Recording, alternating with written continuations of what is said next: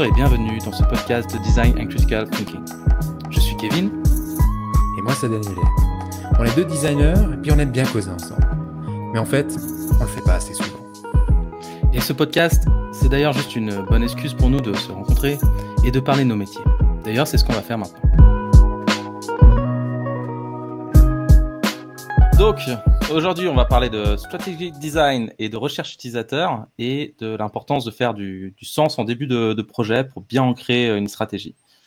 Et on a la chance d'avoir comme invité aujourd'hui euh, qui va pouvoir se présenter un peu, nous expliquer ce qu'il fait, et puis, euh, comme toujours, notre euh, sublime, magnifique euh, Danielé.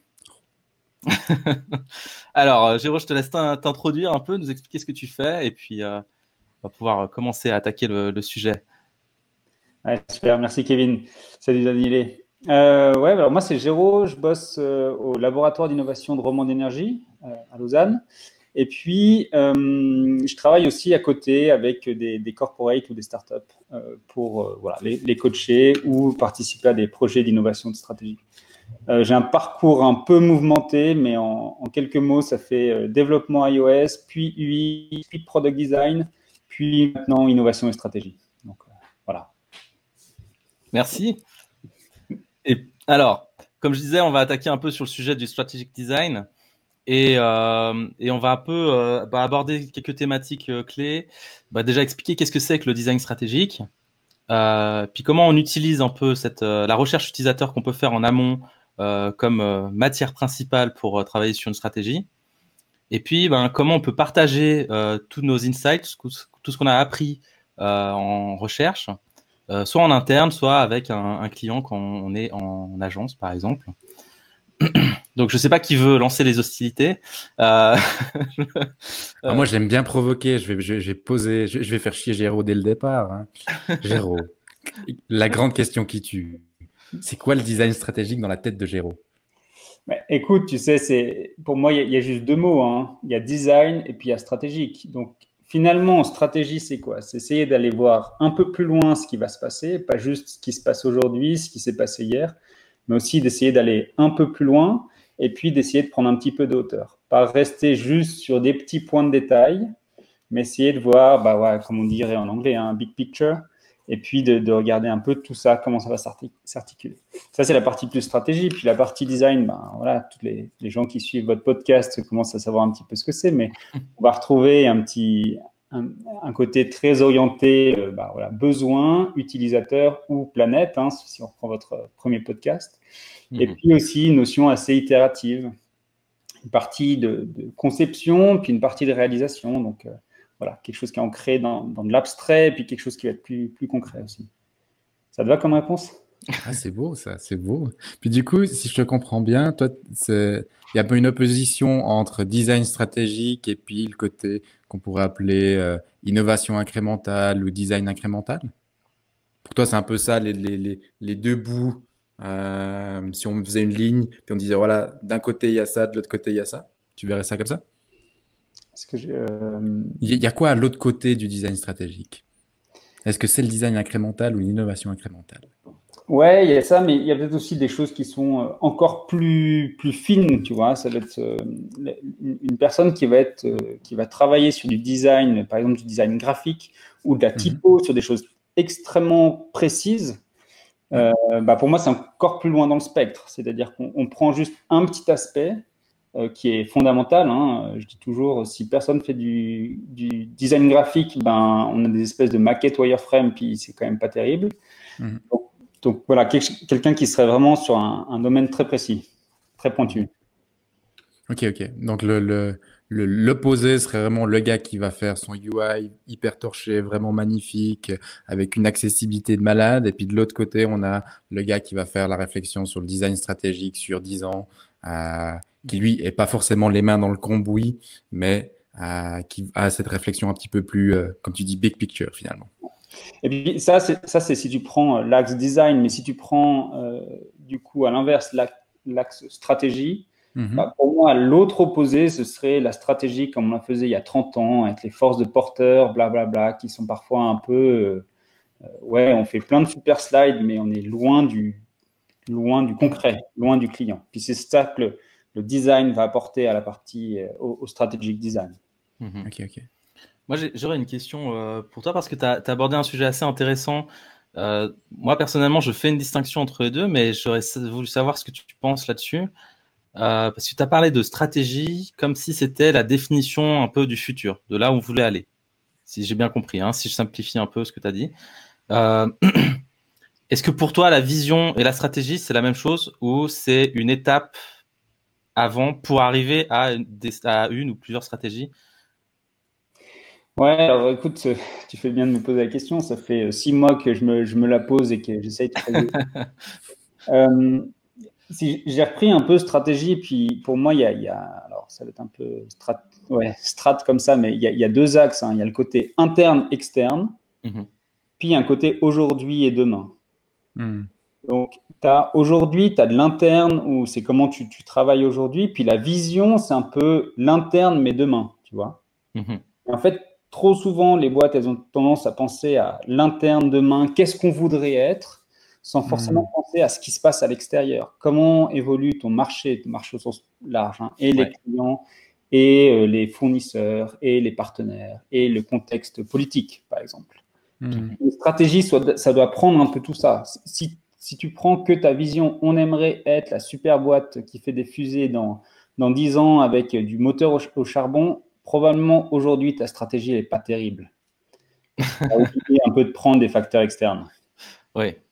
Hmm. Bon, même si toutes les stratégies ne sont pas vouées à être euh, euh, à, cibler des choses qui se passent à l'extérieur d'une entreprise. Non, par contre, ça doit le prendre en compte. Oui, oui bien sûr. Pour t'assurer que ton, ton, ambition ou que ta vision, elle s'intègre dans un truc qui, qui a du sens demain, quoi.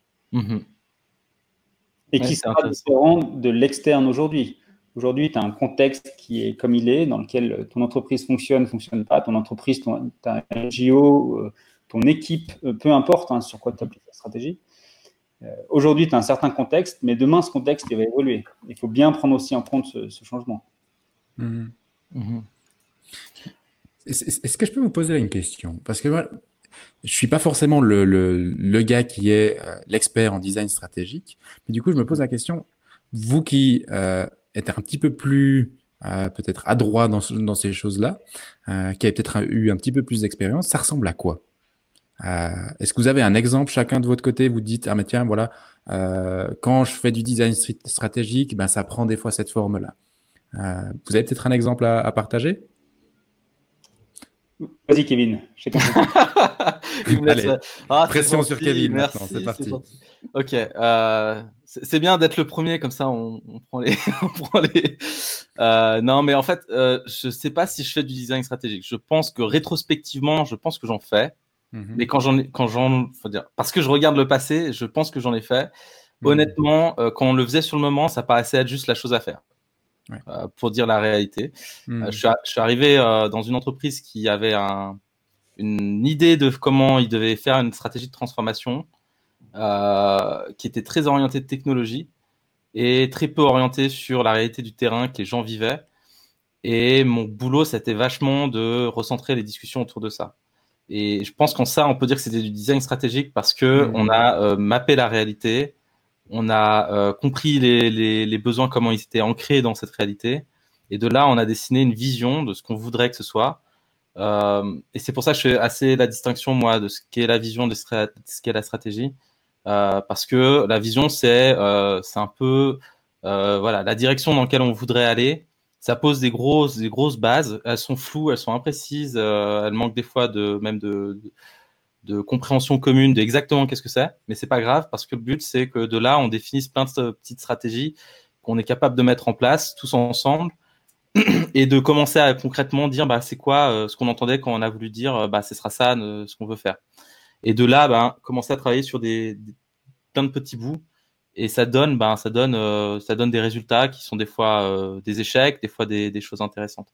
Et c'est c'est c'est ça l'aspect stratégique pour moi c'est c'est comment on rend concret les la vision en fait mais c'est ma définition de la, de la, chose et donc l'exemple que je pourrais mieux le donner c'est ça c'est arriver dans un dans un mouvement de transformation sans vraiment mmh. que les gens sachent où ils vont et puis faire du sens de ce que ça veut dire transformer ben, le travail des gens parce que c'est des outils internes dans, dans quoi je travaille mmh. principalement Et puis bah, aussi regarder ce qui se passe à l'extérieur, justement, comme tu disais, ce qui la réalité de, extérieure à l'entreprise.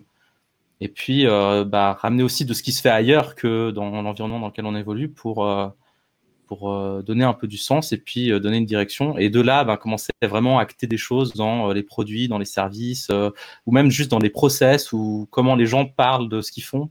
Juste ça, mettre des mots des fois sur des choses qui étaient mal exprimées, ça aide énormément. Donc, ouais, il y a de la communication, il y a du développement, il y a du design en soi, il y a, y a plein d'aspects, je pense. c'est ouais, c'est difficile de rentrer plus dans le détail sans que ce soit ce soit compliqué pour moi. c'est ça. On a, on a, tous signé les NDA.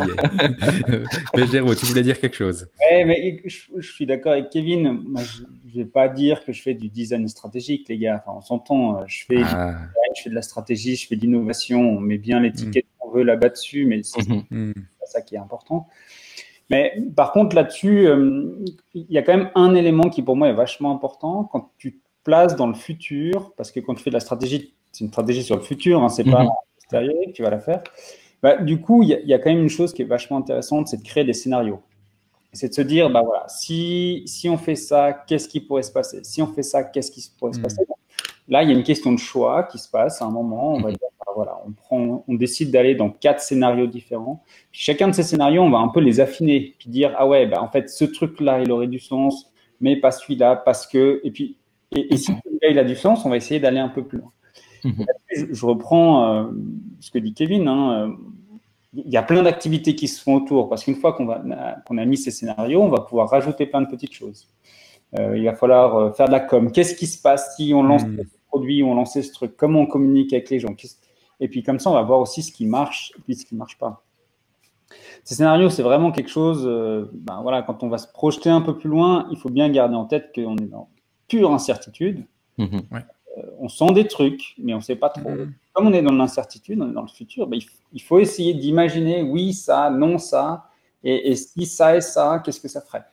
Mm. et, ça, c'est un exercice aussi qui, qui, je crois, est aussi bah, lié au design, et puis on, va y arriver après. Pour mm. créer des scénarios, on va se baser sur, sur du vrai, sur du concret. Comment ça se passe aujourd'hui, c'est le point de départ, mais comment ça pourrait se passer demain. Mm-hmm. On a besoin de savoir comment ça se passe aujourd'hui vraiment, et du point de vue interne et du point de vue externe. C'est ça qui est, assez fort. Puis du coup, je me pose la question, la différence ou c'est quoi la complémentarité entre euh, le travail sur des scénarios et puis l'établissement d'une vision Est-ce que la vision, c'est euh, on a travaillé sur quatre scénarios, on les a testés, on a déjà ressenti des choses, donc on peut ressortir un scénario comme étant le scénario vainqueur, donc il devient une vision Ou est-ce que la vision est un truc qui est vachement plus devant. Et puis, il y a quatre manières d'y arriver qui sont les scénarios. Vous voyez ça comment vous? Si, si, je peux juste répondre à ça, je pense que il n'y a pas de bonne réponse à cette question, pour être honnête. Euh, ça dépend, ça, ça, ça, dépend, ouais, comment. Ça va dépendre de pas mal de facteurs, je pense, euh, honnêtement. Euh, notamment à quel point l'équipe est peut-être mature aussi sur certains sujets. Je hmm. pense que ça a une grosse influence. Mais dans mon cas, moi, on a, on a défini plutôt une vision qui était très floue, mais qui était en gros, grosso modo ce que, ce que les gens avaient en tête. Ils l'ont partagé, ils l'ont formulé comme ça. Hmm. Et on a fait des scénarios à l'intérieur de ces idées-là. Et en fait, les idées ont servi de, de base pour avancer sur des scénarios.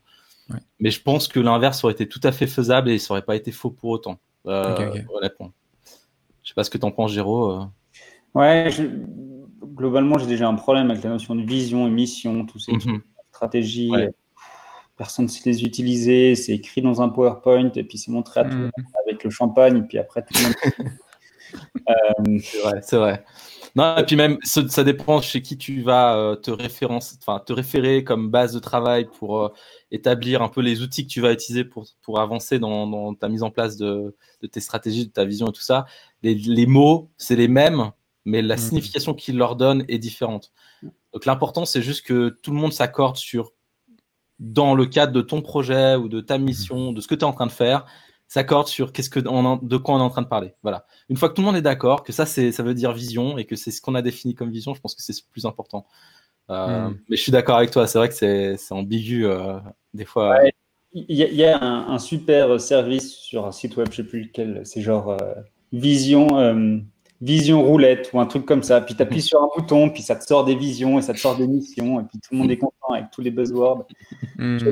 L'exercice de réduire, alors, moi je m'intéresserais plutôt à l'ambition, euh, mais l'exercice de réduire une vision, une mission ou une ambition à une phrase, j'ai un peu de mal à y croire. On essaie de caser des tas de trucs et tout ça alors, toi, tu es Nike et tu as, 15 consultants qui bossent dessus pour sortir la meilleure phrase. Bon, dans la vraie vie, dans la vraie vie, ça ne marche pas. Quoi. Euh, on a fait récemment un, gros exercice de, stratégie. Mm-hmm. Et euh, une des choses qu'on a fait, c'est le premier jour, la première matinée, on a bossé sur l'ambition. Euh, là où c'est différentes missions, visions, c'est qu'on a plutôt essayé d'écrire un texte sur comment serait l'entreprise, en l'occurrence, ou, la, l'unité, peu importe. Euh, mhm. Comment serait l'unité dans 5 ans? On s'est dit, voilà, place dans 5 ans. Et comment, comment ça s'est matérialisé C'est quoi ce qu'on veut atteindre? Mhm. Ça, c'est assez chouette parce qu'il y a un côté. Alors, déjà, on va prendre euh, le promo à la mode, toutes les parties prenantes. Donc, on, a pris toutes les parties prenantes. Comment on s'intègre avec ces parties prenantes? Qu'est-ce qui change? Qu'est-ce qui ne change pas? Mhm. Et puis, on a essayé de donner un truc où on s'est dit, ben voilà, il faut que les gens, les gens, ils ont besoin de cette vision, mission, ambition, peu importe, pour Mhm. pour se projeter, pour se dire putain, c'est pour ça qu'on bosse, quoi. C'est mhm. qu'on se lève le matin et qu'on y va. C'est pas juste pour notre salaire, c'est parce qu'on va chercher quelque chose. Mhm. Euh, et, et, on a essayé de faire un truc un peu plus, un peu plus long. Alors, du coup, les gens ne doivent pas l'apprendre par cœur. Hein, c'est pas la mission qu'on doit se tatouer sur l'avant-bras. mais, euh, mais, du coup, on a quelque chose peut-être qui parle plus aux gens. Euh, c'est un test. On verra si ça marche mieux. Ok. Et puis, Là, tu dis, tu viens de sortir d'un de ces, tu ça un, exercice sur les, sur de stratégie que vous avez fait. Euh, là, tu as dit, ah, le premier jour, on a fait, on a fait ça. Du coup, je pars du principe qu'il y a eu plusieurs jours? Euh, ouais, ça a duré, alors, ça a duré cinq jours. En fait, euh, on était trois à faciliter. Et puis, l'équipe qui, qui, était là pour produire cette stratégie, ils avaient mhm. déjà fait deux jours ou trois jours avant après, on a fait cinq jours ensemble. Euh, mais entre-temps, il y a eu encore des activités. Après, il y a eu encore des activités. Donc, c'est un, un, assez gros bout. Ouais. Mhm. Ok, ok. Puis, ça, alors, évidemment, euh, ce que tu peux partager, évidemment, mais euh, ça ressemble à quoi en grosse maille un, un, workshop ou un séminaire ou un moment de travail comme ça que vous faites sur cinq jours? Là, tu as dit premier jour, c'est un peu ambition. Les, les, les jours suivants, c'est quoi les grands thèmes que vous attaquez? Et ben, en fait, ça, bah, c'est la première fois qu'on faisait ça. Hein, donc, euh, je partage mon expérience. J'ai pas prévu encore d'écrire un livre là-dessus. mais bientôt. On va essayer d'en faire quelques-uns d'ici là. Non, mais la première chose, c'était de se dire, euh, donc ils avaient déjà pas mal travaillé, et puis on a voulu se dire, ok, donc en 2024, voilà, là c'était l'objectif, c'est 2024. 2024, c'est quoi l'entreprise? Boom, ambition. Puis là, mhm. on trouve ce que je vous disais tout à l'heure, hein, le présent, futur et puis le interne-externe. Donc là, on est sur le, futur de l'interne. Mhm. Et on, est retourné après sur, bah voilà, aujourd'hui, qu'est-ce qui va, qu'est-ce qui va pas. Et puis ça, super outil, c'est le, bateau. Je sais pas si vous voyez l'exercice du speedboat avec les voiles. Qu'est-ce qui souffle dans les voiles Qu'est-ce qui nous fait avancer Et en mhm. même temps, c'est quoi toutes ces encres qui nous, qui nous, qui nous retiennent mhm. derrière quoi. Ça, c'était déjà un exercice qu'on a fait qui permettait aussi de se dire, mais euh, ok, on veut aller là, mais aujourd'hui, aujourd'hui, qu'est-ce qui nous empêche d'aller là-bas? Mmh, mmh, mmh. Ça, c'était un des gros, gros exercices. Après, il y avait toute une partie sur euh, le client. Le client à l'extérieur, euh, ça, c'était aussi un gros sujet. Mais là, on était sur des sujets très thématiques qui dépendaient vraiment de qui, qui était dans la, dans, dans, dans, la salle, dans le séminaire, et de quoi ils avaient besoin. on était vraiment dans du pur custom. Mmh. Et là, donc, il y a eu trois jours d'exercice thématique comme ça, et, de discussion et d'alignement. Un gros, gros travail, c'était l'alignement. Ils étaient 11. Donc, 11 personnes. Il faut quand même bien s'assurer que les 11 personnes vont dans la même direction. Mmh, et, euh, donc, on a sorti plein de choses. Le mercredi soir, c'était un peu, ils étaient tous un peu flippés parce que ben, c'était, on avait fait la moitié et puis on avait mis tous les Legos dans la chambre. Il y avait encore rien qui avait été construit. Ça fait peur. Euh, et en fait, sauf que ben, ce dont ils se rendaient pas compte, c'est que à chaque fois, on avait commencé déjà à refaire des groupes, à, mettre les choses. Tout le monde était vachement aligné. Et du coup, il y a une confiance très très forte dans cette équipe euh, au bout de trois jours. Les deux derniers jours ont été utilisés pour construire. Mhm. Il y a une équipe, on a dit, OK, on a dit, l'ambition c'est quoi? C'est une méga fusée. Alors, vous et vous, vous travaillez sur le réacteur gauche, vous et vous sur le réacteur droit, vous, vous faites le, le, le réservoir d'essence, je sais pas quoi. Et à la fin, mhm. chacun fait son truc, on s'était tous alignés, et puis, ben, on va pas dire que tout, tout était construit du premier coup euh, parfaitement, mais, mais d'un coup, comme chacun avait confiance que l'autre avait bossé sur un truc où ils avaient déjà discuté, donc il fallait plus que faire ou qu'écrire, mhm. consolider.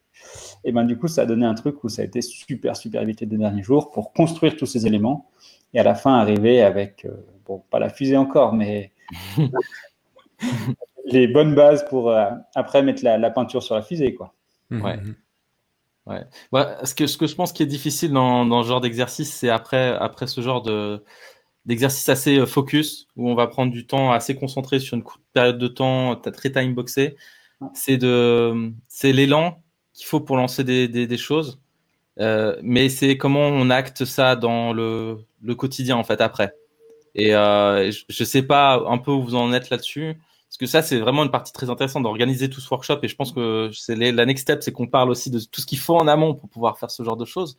Mhm. Euh, mais là, euh, euh, souvent après une semaine de travail comme ça, euh, c'est assez, c'est, la difficulté, c'est toujours, voilà, euh, arriver à garder une espèce de, un espèce de rythme et puis de que tout le monde travaille dans le même sens aussi après ce genre de workshop c'est un peu bah le blues d'après festival aussi. C'est ça. Non, mais c'est vrai, c'est ce côté. Tu as hein, fait un festival, c'était génial, tu as rencontré du monde, c'était riche, c'était très inspirant. Puis tu reviens à la maison, puis c'est retour au travail normal. Tu as euh, mes potes qui sont mes potes standards, ils sont pas bourrés, donc c'est un peu moins intéressant. tu vois.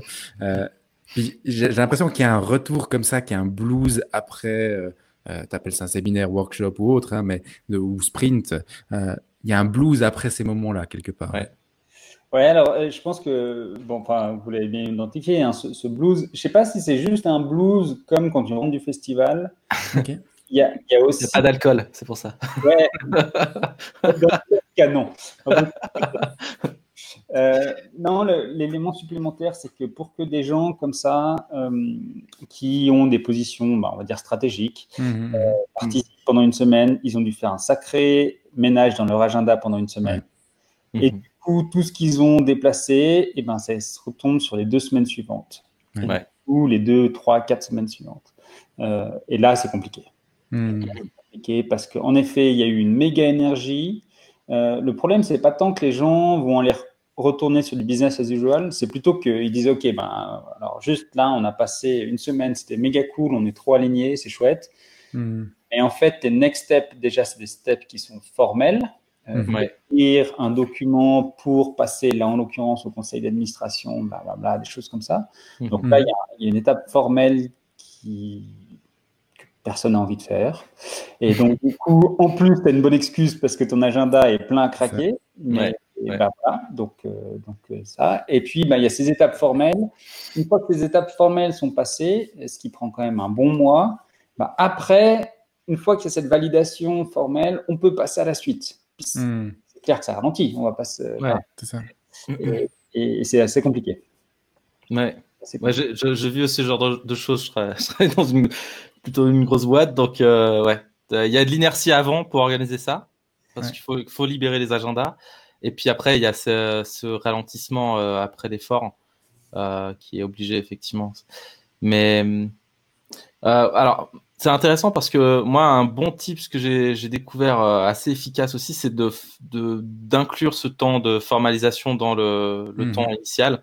Ce qui force les gens aussi, bah, il y a ce temps-là. Et puis, quand tu arrives à faire en sorte en plus que les gens sont un peu en commun quand ils travaillent sur ce genre de trucs formels, ça, ça permet de garder l'énergie, puis ça permet de, que tout le monde soit motivé. Mais après, c'est compliqué quand tu viens de faire cinq jours de justifier d'avoir euh, deux jours de plus pour ça.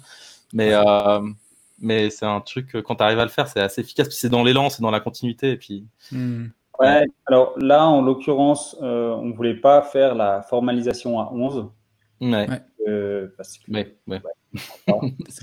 euh, je pense que dans cet exercice, c'est un, un, travail à 4, 3, 4, 5, c'est pas -hmm. par là. -hmm. Et chacun prend son bout, on fait tous ensemble. Puis après, par contre, les 11 reviews. c'est ça. Là où, là où on a merdé, je pense, sur l'organisation, c'était de ne pas prévoir une demi-journée de Hmm. après, déjà de la bloquer dès le début, et puis de- des quelques personnes qui devaient encore produire, de leur bloquer une journée ou Ouais. deux demi-journées Mhm. avant l'exercice. Euh, Ouais. on, on s- on sera meilleur la prochaine fois. Mais, c'est- mais- mais- mais ça, c'est clairement le truc que je, je pense qu'on a tous vécu, où tout d'un coup, tu réalises, ah, mais en fait, il y, a le- il y a le workshop euh, que tu vas faire qui va durer une semaine, un jour ou, ou autre, mais aussi d'imaginer, ah, mais je vais devoir bloquer du temps pour qu'ils puissent euh, digérer après. Donc, par exemple, moi, un truc que j'aime bien faire, euh, c'est de dire, ben voilà, je garde la dernière demi-heure, par exemple, si ça a été des workshops où les gens ont dû se donner des tâches, et puis tu vois, ils se sont donné des objectifs un peu clairs, c'est de dire, OK, ben maintenant, vous avez une demi-heure, chacun pour vous prenez votre laptop ou votre calendrier ou ce que c'est, et vous transformez ce que vous avez appris aujourd'hui dans votre système de travail. Ouais. Puis du coup, ils sont en mode solo, c'est pas du tout collaboratif, c'est pas, ça ressemble à rien, c'est vraiment le, c'est pas un moment fun, tu vois, mais c'est un moment où tout d'un coup, ils se, quelque part, ils s'économisent cette heure-là du lendemain où le lendemain, c'est compliqué, tu as l'assistante qui te pose plein de questions, tu dois encore libérer une heure. Non, non, là, tu le fais juste après. Puis tu libères cette heure où la personne va dire, OK, je vais envoyer mes quatre mails pour faire que le boulot soit fait. Je vais euh, contacter cette personne-là pour pouvoir parler avec elle. Ah, je vais me bloquer la semaine prochaine du temps dans mon agenda pour pouvoir faire ce travail d'écriture qui m'a été donné maintenant puis qui est nécessaire. Et puis, je pense que là aussi, ce que tu amènes, Géraud, c'est aussi cette réflexion de se dire, qu'est-ce qui se passe après cette session stratégique, ce workshop, où il y aura besoin de gens qui sont en dehors de l'équipe, qui vont devoir faire du travail supplémentaire puis de bloquer ces, ce temps-là, puis de dire, on sait qu'après le workshop, il y aura du travail en plus qui va venir. Ça va être plus ou moins une demi-journée, une journée, donc on le pré-bloque. Puis au pire, c'est ça qui est génial, c'est s'il n'y a pas besoin de travail supplémentaire, ben, on envoie un petit mail aux gens en disant, hey, bonne nouvelle, finalement, on n'a pas besoin d'autant d'aide que prévu. Euh, vous avez une demi-journée en plus pour faire vos autres trucs. Puis les gens sont souvent contents avec ça. Ouais, mais c'est clair. Ouais. Ouais, c'est un bon point. Mais ça, c'est vrai que c'est, le, le- le- le- je pense, le gros tips qu'on apprend un peu à la dure, qui est le, le- le fait de se dire qu'est-ce qui vient après, très très concrètement, et comment, c'est quoi l'impact sur les agendas? Mhm. Puis comment est-ce qu'on peut bloquer ces agendas déjà maintenant, comment est-ce qu'on peut bloquer les ressources déjà à l'avance? ouais. Ouais. Puis du coup, c'est intéressant parce que là, on parle de l'après. Ouais. Je, je fais des transitions hyper élaborées, vous allez voir. hein. Euh, là, là, on parle de l'après. Puis Et si on allait avant? Eh ben, Exactement. On l'a déjà Wow. mentionné en plus. Dit voilà, maintenant on voit, on voit un peu qu'est-ce que tu peux faire dans un de ces moments stratégiques. On a parlé d'ambition, on a parlé des freins, de qu'est-ce qui te, qu'est-ce qui te pousse, le fait que tu, tu ouvres beaucoup puis après tu resserres. Euh, on a parlé du fait que après, eh ben, il va falloir imaginer et puis bloquer ce temps euh, pour que les gens puissent faire le travail concret. Mais c'est quoi le travail préparatoire qui te permet d'arriver dans un, dans un workshop ou dans, une- dans une session stratégique de ce genre-là? Puis là, j'aime bien lancer, ben, je, vais, je vais de nouveau te faire chier, Géraud, hein, parce que je crois que tu as bien préparé ça. Tu as une expérience de laquelle tu sors, puis j'imagine que tu as préparé des choses aussi pour, pour faire un- une semaine comme ça. Puis c'était quoi? Et c'était quoi? Euh, bah, C'était quoi? Il y a un des trucs, bon, il y a euh, tout ce qui est administratif, euh, gestion d'agenda, euh, blablabla, tout Mhm. ça. Euh, Là-dessus, on va rajouter que c'était euh, en pleine période du Covid, du coup, tout s'est fait à distance. Alors, euh, c'était encore un Ouais. exercice différent, qui d'ailleurs extrêmement bien passé. Et puis, euh, ça. ah, bon, on en reparlera peut-être un peu plus tard. Mais euh, non, la, la- la partie avant aussi qui était un peu transformante et qui a fait que ça a bien marché, c'est qu'on a fait des interviews euh, de tous les membres qui allaient être là pendant le workshop de stratégie. Donc ça, c'est une première chose. Euh, puis on a posé des questions. Alors, euh, on a pris ce que je vous ai dit, hein, ambition, frein, accélérateur. On leur a posé comme Mhm. ça, tous déjà pour sentir un petit peu, eux, comment ils se sentaient dans l'équipe. Et puis, c'est drôle, parce que comme ils avaient fait euh, deux, trois jours de travail tous ensemble avant, Mhm. bah, il y a certains éléments sur lesquels ils sont sortis avec les mêmes, la même chose. C'est Mhm. un, peu, un peu brainwashé, comme ça on les sent un peu brainwashé.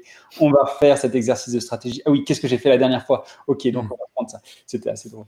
Et C'était d'ailleurs très juste, hein, ce qui était ce qui- le matériel, mais c'était assez drôle de voir des gens qui, qui sortaient exactement la même chose. Ouais, la même formule. euh, Même formule, exactement. Et, Mhm. euh, et voilà. Et- et du coup, on, on a posé, on avait euh, cinq questions euh, et qu'on a posé, euh, qu'on a posé, on avait 30 minutes avec chacune des personnes en, solo, en one-to-one, tranquille. Cool. Voilà, on, discute un peu. Et donc, on avait les participants du workshop et on avait aussi euh, les gens qui allaient recevoir la stratégie, donc là, en l'occurrence, le conseil d'administration. Ah, chouette. Qui, on a posé les mêmes questions aussi pour leurs attentes sur la stratégie. Mhm. En fait, vous attendez quoi de ce truc? Vous attendez quoi? Qu'est-ce qui, qu'est-ce qui marchait bien dans la précédente stratégie? Et puis, qu'est-ce qui va pas suffire? Qu'est-ce, Si on fait la même chose, qu'est-ce, est-ce que ça vous va? Est-ce que ça vous va pas? Qu'est-ce qu'il faudrait changer pour la, prochaine version, la prochaine période? Mhm. Et puis, euh, bah ça, c'était super instructif. Euh, maintenant, un, un tips comme ça, euh, faut pas mettre ses feedbacks au même endroit. C'est-à-dire les participants d'un côté et les attentes des autres de l'autre. C'est clair. Et on ne va pas tout mélanger. Parce que euh, nous, en tant que facilitateurs, on n'était pas là pour euh, rentrer à tout prix dans les cases du conseil d'administration. C'est pas ça. Hmm. C'est un exercice qui était où on a, dans un sens, on avait deux clients. On avait le client euh, de cette équipe qui avait besoin d'être aidé pour avancer et apporter quelque chose. Hmm. Et puis de l'autre côté, on a ceux qui doivent recevoir la stratégie. Donc, on doit s'assurer qu'on répond aux deux. Hmm. Euh, mais sans que euh, bah, cette équipe ait l'impression que ouais ouais on tire juste les, bonnes ficelles qui sont demandées par l'administration. voilà, donc c'est un exercice un petit peu un petit peu difficile, mais en même temps en s'assurant qu'on avait les, attentes euh, bah, de ceux qui allaient recevoir le, matériel, ça permettait d'être bien aligné et de savoir que puis de pouvoir dire attendez les gars, c'est super bien ce qu'on est en train de faire Juste mhm. soyez conscient que votre conseil, eh ben, en fait, il faut autre chose. Mhm. Il veut plus de ça ou moins de ça. Maintenant, nous, on n'est pas là pour faire de l'éditorial. Et puis ça, c'est aussi, on fait de la facilitation. À certains moments, on a un petit peu d'éditorial. Donc, mhm. pousser des sujets spécifiquement, sans que ça vienne de leur part, euh, mais tout en faisant aussi attention. Et, là-dessus, euh, ce n'était pas du tout de la manipulation. Ils étaient au courant qu'on avait vu le conseil d'administration et tout ça. Mais c'était, il y avait une grande transparence, mais en même temps, voilà, il fallait faire un petit peu attention entre euh, pied gauche et pied droit. Quoi. Mhm. c'est intéressant ça parce que euh, j'ai parlé dans, j'ai écrit, enfin, il y, a un article que j'ai posté il n'y a pas si longtemps que ça sur le, justement le, où je parle de, euh, de Space for Action euh, barrière, la barrière de, de l'espace pour l'action qu'on veut bien qu'on veut bien nous donner. Et en fait, ce que j'explique à l'intérieur, c'est que souvent, quand un projet démarre, euh, qu'il y ait eu déjà une intention ou pas à l'intérieur du projet, euh, il y a en fait un espace pour faire des actions qui est déjà prédéterminé et qui est souvent un, un set d'assumptions qui existe au sein de l'entreprise, qui est basé sur tout le système de croyances qui fait que les gens pensent que c'est ça ou ça qu'il faut faire ou pas ça qu'il faut faire. Euh, et, ce que tu viens de dire, c'est super important parce que, euh, en fait, de comprendre c'est quoi les contraintes qu'on veut nous donner, mais en même mmh. temps, dans l'espace de réflexion, d'autoriser, de les dépasser, c'est exactement l'équilibre qu'il faut essayer de trouver. Et c'est pas toujours évident, hein. même en ayant tout récupéré, tout, en ayant tout mappé, et euh, de, donner cette opportunité aux gens d'explorer plus loin que les contraintes qu'ils connaissent, parce que forcément, ils sont alimentés aussi dans la même entreprise, ils sont souvent alimentés par les mêmes croyances. Euh, et, et d'arriver à faire, à faire dépasser ça par, les, par ceux qui travaillent, qui vont générer les idées, euh, tout en après, après coup, euh, ils vont rationaliser. De toute manière, la réalité, c'est que le système dans lequel ils évoluent va, euh, pour eux, faire le tri de ce qui va euh, passer ou pas bien passer. Donc, de toute manière, c'est bien de dépasser un peu les quatre parce que tout ce qui dépasse, ça va être un peu élagué d'office. Mais, euh, mais c'est bien d'avoir les deux et d'avoir cet équilibre entre les deux. Je trouve que c'est assez clé et c'est pas toujours évident d'y arriver. Hmm. Euh, même juste sur le principe que des fois, euh, sur l'organisation du workshop, on n'a pas toujours des fois de la liberté de faire comme on veut et d'arriver à donner réellement cet espace-là, alors qu'au-dessus, on peut nous pousser des fois à, à vouloir justement mettre des contraintes. C'est c'est important, je trouve. Je sais pas ce que vous en pensez tous les deux. J'ai la sensation qu'il y a quelque chose de très riche, surtout dans le fait de pouvoir dire à quelqu'un Là, on est en train de dépasser le cadre qui nous est demandé par euh, la direction, par une entité, tu vois, mhm. mais de dire en même temps, il y, a, des choses intéressantes. Donc, soyons juste conscients que quand, si on présente ces aspects-là, bah, il risque d'avoir un frein, puis qu'on va devoir aider les personnes à comprendre et à, et à contextualiser un petit peu plus pourquoi est-ce qu'on amène ça. Mhm. je pense que ça, c'est d'un point de vue transparence, c'est super riche, tu vois, parce que tu peux dire, en tant que facilitateur, c'est de façon pas à toi de décider qu'est-ce que le groupe amènera plus loin, euh, mais c'est de dire euh, en tant que facilitateur, c'est mon job de vous dire que si vous voulez présenter cet aspect-là, eh ben, va falloir peut-être avoir des arguments encore un peu plus forts, va falloir un peu creuser plus les arguments, parce qu'il y a une chance sur deux que euh, l'autre groupe réagisse avec un frein en disant, mais voilà, on sait que ça, ça leur fait un peu peur, tu vois. Puis ça, je trouve intéressant parce que c'est vraiment quelque chose que c'est un, un peu un, c'est un petit tips que tu peux donner aux gens pour dire, ben voilà, là, allons plus loin, puis là, on est on a l'air d'être déjà bien synchronisé. Euh, on est allé dans le détail de ce que des attentes, c'est super. Donc, euh, on n'a pas trop peur. Mais sur ces aspects-là, va falloir rajouter un peu une histoire, va falloir rajouter des données, va falloir rajouter quelque chose de rassurant pour faire comprendre cet aspect-là. Donc ça, je pense, c'est très riche d'avoir les deux aspects, je trouve, à ce niveau-là. Mhm. Ouais, ça, nous a aidé, bah là, dans, dans, ce cas, en, l'occurrence, ça nous a aidé à différents moments pour dire, OK, euh, à un moment, il y a une idée incroyable qui est sortie, ultra mhm ultra moderne, on va dire. Euh, enfin, voilà. Hmm. Euh, et, qui en même temps bah, sortait complètement du cadre. On avait l'impression que ça sortait de nulle part. Euh, il y a quelques signaux quelque part qui disent que, ah ouais, en effet, on pourrait construire ça comme ça, mais boum, d'un coup, le truc est sorti. Hmm. Pure émergence. Mhm. Cool. Puis, ben, ben d'un coup, la personne qui était là, la personne en charge, responsable de, toute l'équipe, ben, a contacté justement son conseil d'administration. Le directeur a hmm. contacté conseil d'administration en disant, passer un petit coup de fil en disant, écoute, on part dans cette direction, hmm. euh, ça vaut le coup, ça vaut pas le coup, vous nous suivez, vous ne nous suivez pas, et puis, puis d'un coup, il y a une conversation qui, qui s'est aussi, qui a, démarré, qui était vachement saine. En l'occurrence, le conseil d'administration a dit, feu les gars, euh, c'est incroyable, allez-y. Hmm. Et, puis du coup, ben, nous, facilitateurs, on a reçu ça en disant, OK, ben, on va vous aider encore plus à construire ça, encore plus de temps à s'aligner, parce que c'était tellement euh, tellement invisible avant que hmm. il a fallu. Aligner, passer beaucoup de temps à aligner tout le monde, essayer d'aller un peu plus dans le détail, se projeter. Enfin voilà, on a fait différents exercices là-dessus pour hmm. qu'à la fin ce soit bien construit et puis que ça s'intègre dans la stratégie comme si c'était évident quoi. Ça c'était assez drôle comme, euh, comme moment. Ah, c'est cool. je pense ça, vas-y. seulement, vas-y. je disais le plus beau euh, comme facilitateur, c'est à la fin, je pense, c'est quand les gens ont le sentiment justement que c'était évident ou que c'est. Ou que ça de, enfin que ça avait sa place depuis le début. Euh. Ouais. Ah ouais, Puis alors et ça et tout le monde est aligné. Mm-hmm. Ouais, Il y a quelques choix qui ont été pris et puis ben c'est ça. Si tu prends ça, du coup tu prends pas ça. Puis tout le monde est est hmm. sur OK, on y va. À la fin, ben, il y en avait donc sur les 11, il y en avait 8 ou 9 qui étaient feu, on y va. Et puis, hmm. voilà, 2, 3 qui étaient bon, on ne sait pas trop, mais il y a tellement d'énergie. Euh, nous, de toute façon, on ne va pas freiner, mais nous n'attendons hmm. pas comme, euh, comme étant l'énergie qui va avec vous là-dedans. On va vous suivre, c'est cool, on ne va pas freiner, mais euh, voilà. Et, c'était mmh. chouette d'arriver déjà là. Ouais. C'est cool, c'est cool. Puis je pense qu'il y, y, y, a aussi un, très, un type très concret qu'on voit dans, ce, dans cette histoire que tu racontes, qui est le fait de, de doser dans ces moments de réflexion stratégique, de faire des pointages avec euh, que ce soit le leader, le, la direction, le comité, euh, t'appelles ça comme tu veux, mais de pouvoir faire ces pointages, de dire, hey, on est en train d'aller dans cette direction. Sensation. Est-ce qu'on va, on va dans le mur, d'après vous? Est-ce que, est que ça vous étonne et puis vous dites, oula, c'est provoquant, mais on veut bien se laisser provoquer? Mhm. Ou c'est genre, waouh, on n'y avait jamais pensé, mais c'est une évidence. Tu vois. Puis mhm. ça, de nouveau, ça te permet d'aligner le groupe et puis de dire, mais il y a du support derrière.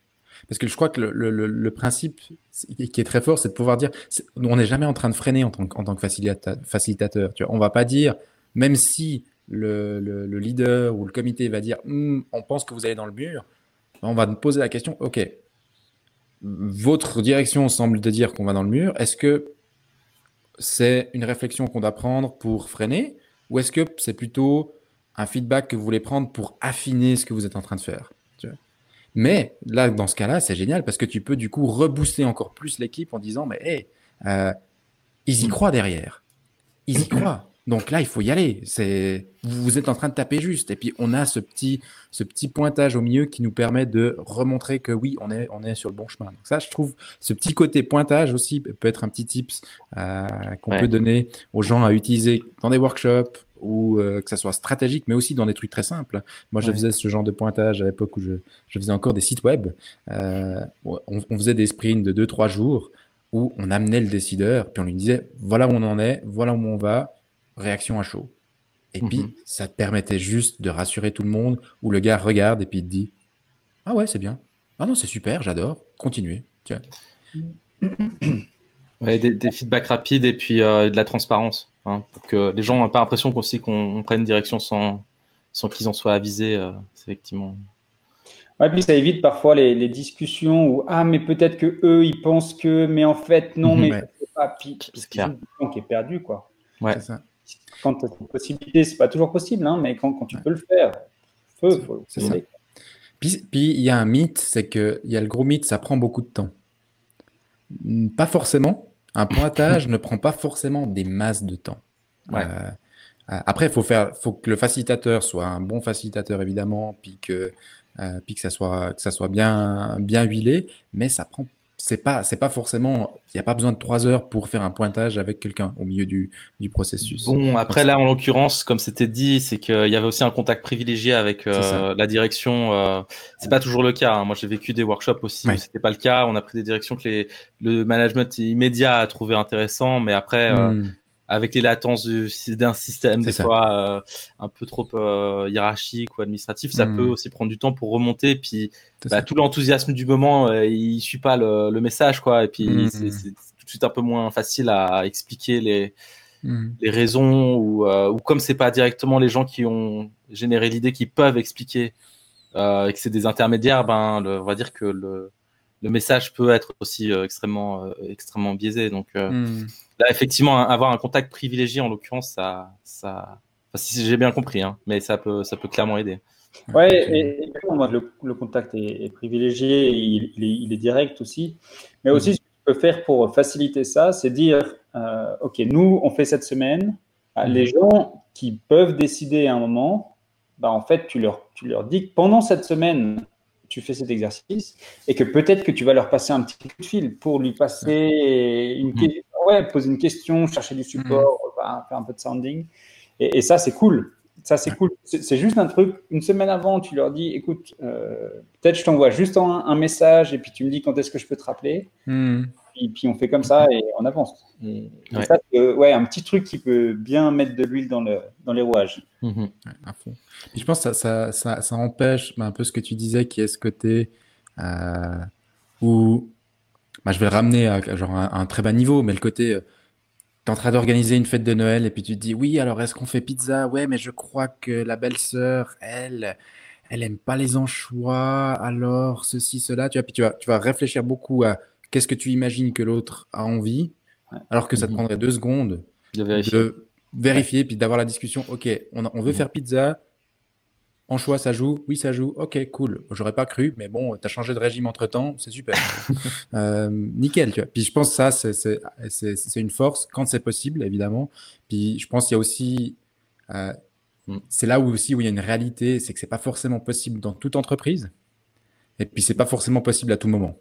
Donc euh, je pense que là aussi, il y a des entreprises où c'est tellement hiérarchisé ou pour arriver en tant que designer facilitateur à avoir l'échelon qui va pouvoir vraiment te donner la, ce, ce, sentiment qui va pouvoir te pousser, c'est peut-être dur si c'est la première fois que tu le fais, parce mhm. que tu n'as peut-être pas le contact privilégié qui va te permettre. Mais le fait de le savoir, puis de, ça te permet en tout cas d'essayer d'avoir ce contact privilégié d'une manière ou d'une autre. Puis si tu peux pas l'avoir cette fois-ci, peut-être ça sera pour la prochaine fois. Donc ça, je pense, euh, c'est quand même quelque chose que tu peux construire euh, au fur et à mesure dans ta relation.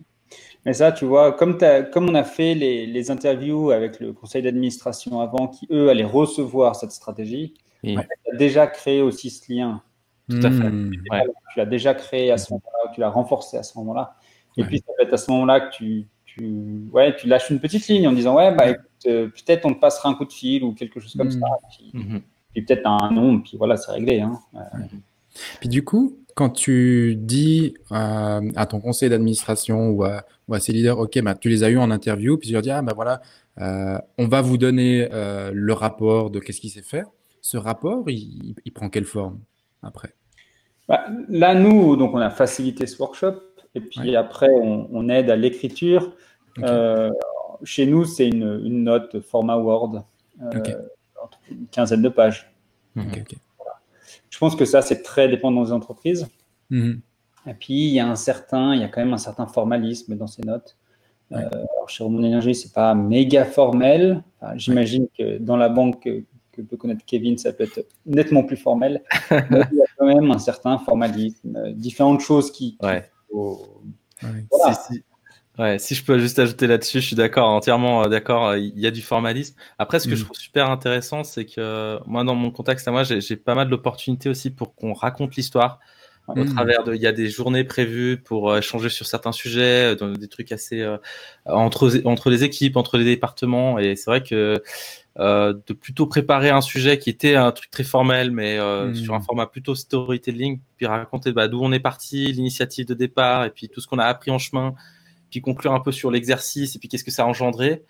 Euh, les gens, ils, les gens retiennent en fait sur tout ça en fait. Et, et ça, mm. ça, en termes de communication, ça, ce que les gens retiennent en fait, et même ceux qui ont travaillé dans le projet, dans l'initiative, ce que ce qu'ils ce qu'ils en ressortent de ça, c'est que ils racontent plus volontiers la version storytelling que le truc très très standardisé et un peu aseptisé des, des rapports qu'on peut voir des fois.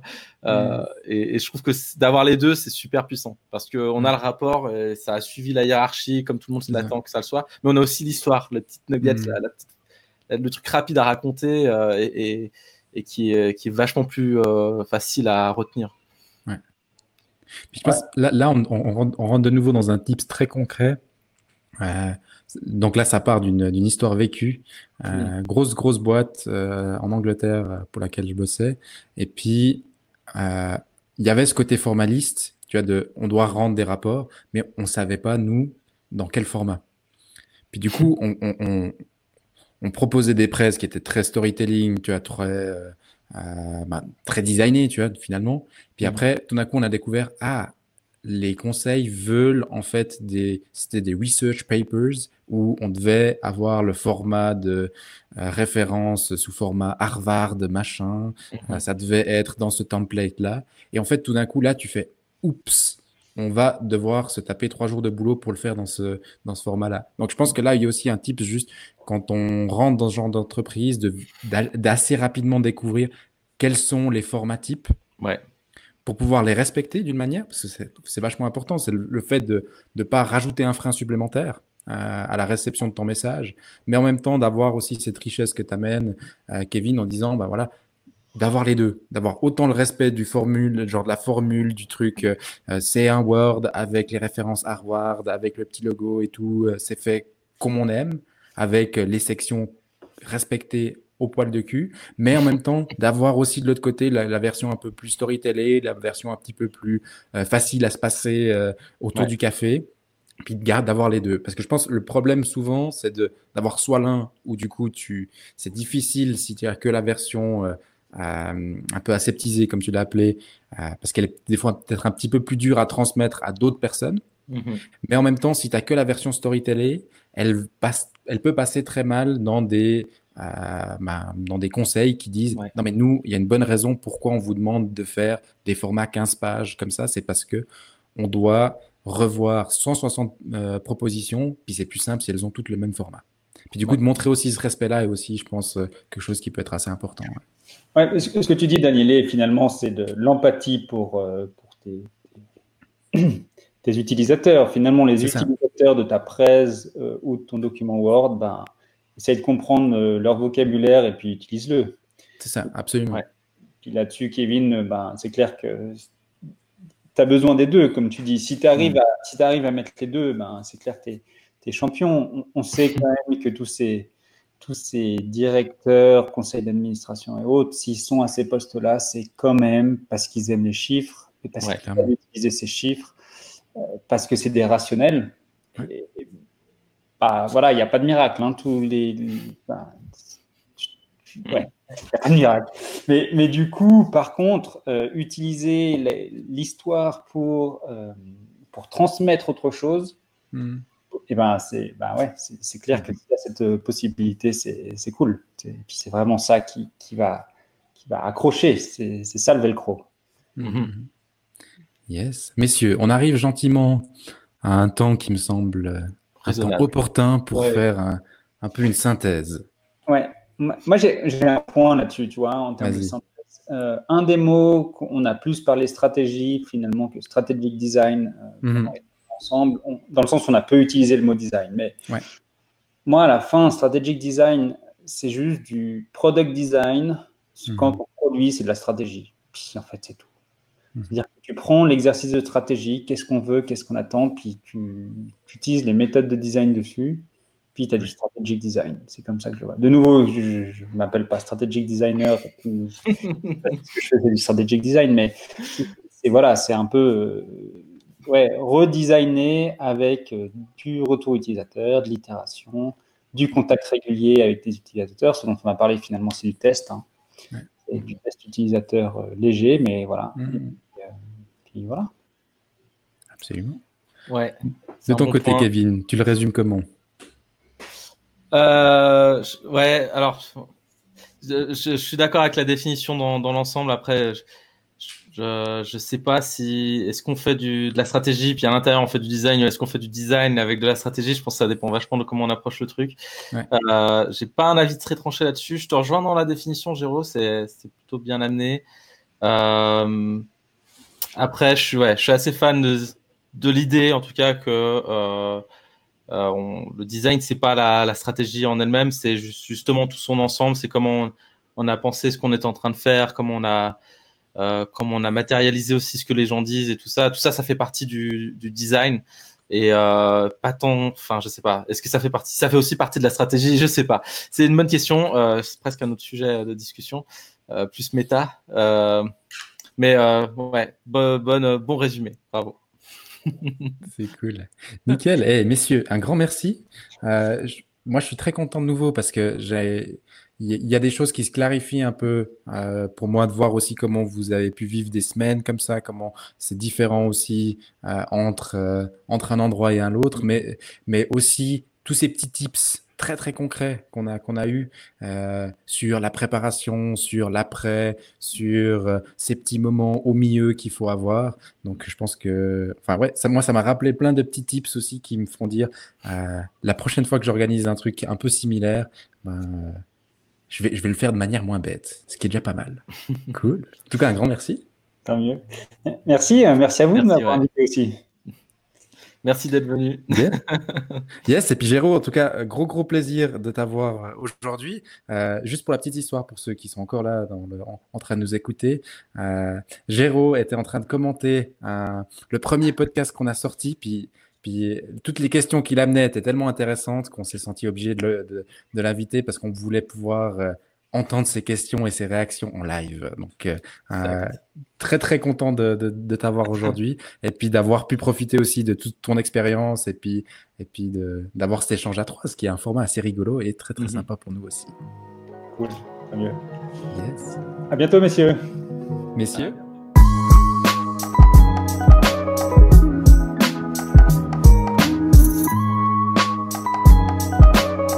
Merci de nous avoir écoutés jusqu'ici et on se retrouve au prochain épisode.